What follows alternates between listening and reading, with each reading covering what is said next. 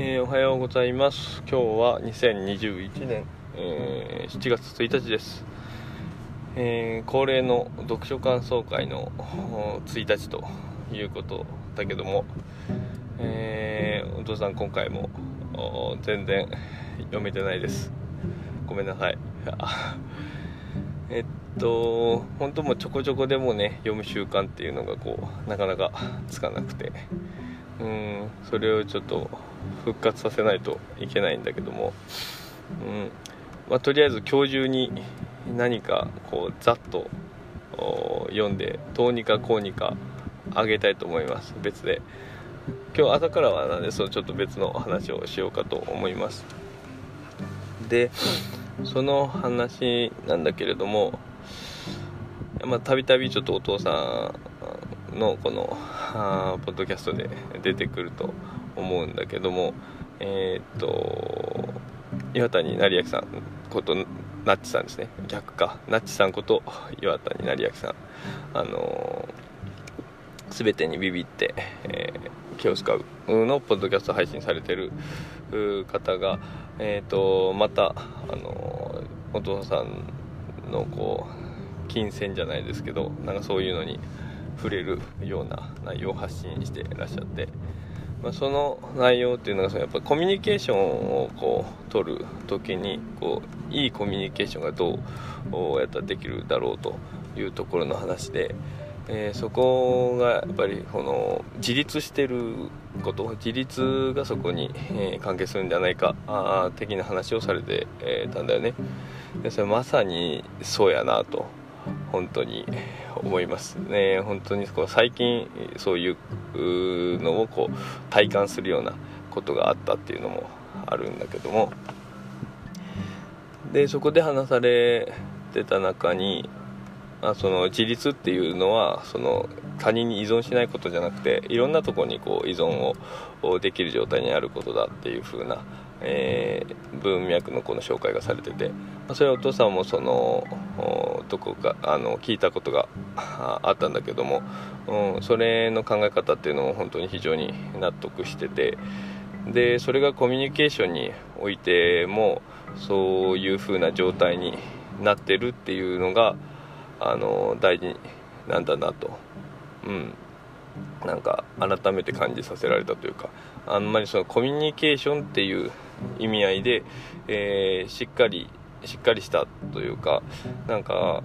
まあ、やっぱコミュニケーションっていうのがこうなかなかこの人と人の間でまあ、考えてることっていうのが完全にこう一致するっていうことはないだろうけどそこをできる限り、えー、誤差がないようにすり合わせるっていうことが多分非常に大事で。でそれをするためにはやっぱりこうストレートな思いというか、うん、なんかこう変にこう気を使ったりだとか、うん、なんか本当の気持ちっていうところをこうぶつけ合うっていうことがやっぱあの大事かなと思っててそれをこうお互いに諦めずにやれるっていうのが、うん、いいコミュニケーションなんかなと思ってます、うん、でそういう風なのにおいてその例えばそのコミュニケーションする相手に対して何かこう依存してると。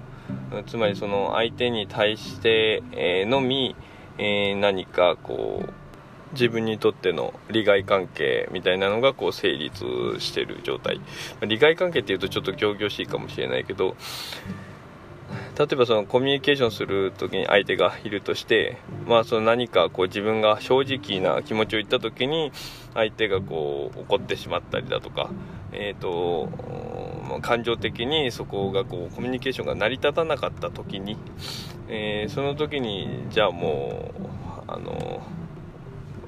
お父さんと話さないとみたいな感じに陥っちゃった時にでも、まあ、他にこうコミュニケーションをこう取ってくれる相手がいればあの別にそこともう関係性が断絶してしまっても別に他でコミュニケーションがお父さんとして取れればいいやという風なような感じに思えてればあのそこでこう恐れなくこの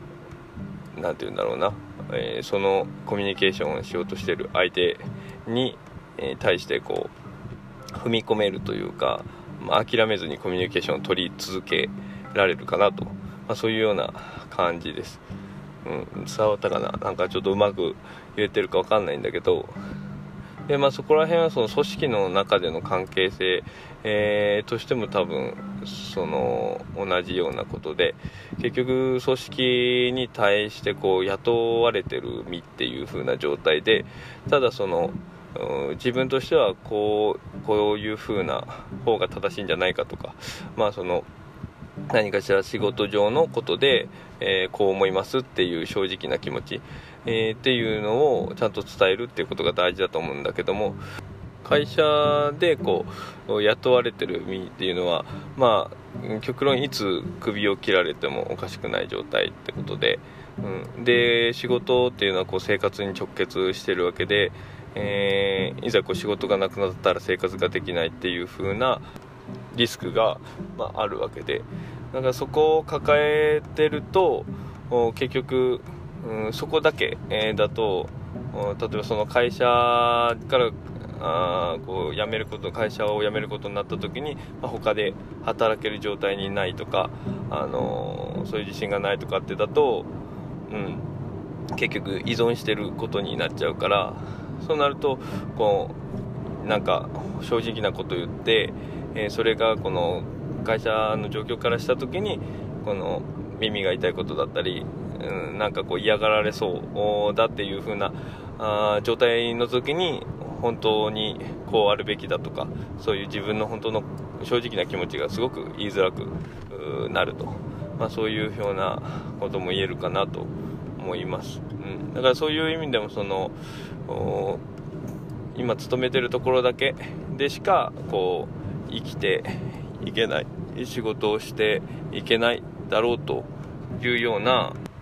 状態にならないようにいろんなとこに依存できる状態にこう自分を持っていく必要があるなと思います。まあ、それが、あのー、ねえー、例えばその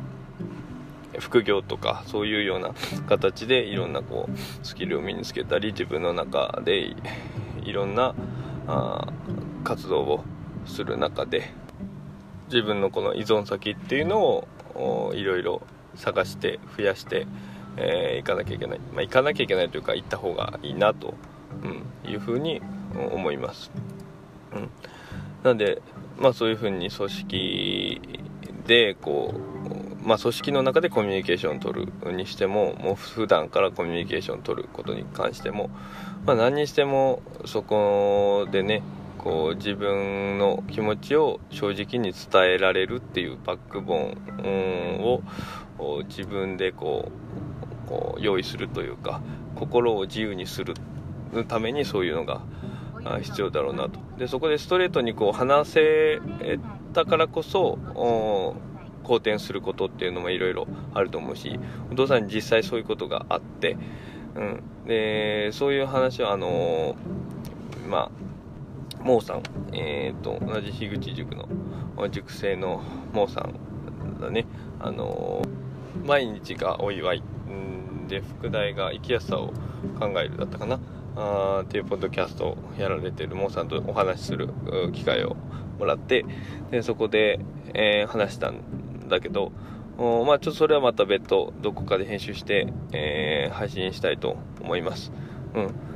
うんだけどまあそういう実際身の周りでストレートなこう気持ちを言えたからこそ物事がこういい方向に変わったりだとかっていうのがあったのでやっぱりそういう正直な気持ちが伝えられる環境づくりっていうのがすごく大事だなというふうに思います。はいうん、でまあそのためにはそのモーさんとの中でこう心を自由にするっていうところが、あの、ポイントだなというふうに思ったんだけどもなんでそういう心を自由にするためにというかその心が自由になるのをこう阻害する要因っていうのは何なのかなっていうのがすごくこう興味が出てきたのでまあここはモーさんと一緒にでもこうなんかえー、研究じゃないけど一緒に考えていけたらなと思っております。はい。ーとまあ今日はそんなところです。はいそれじゃあまた。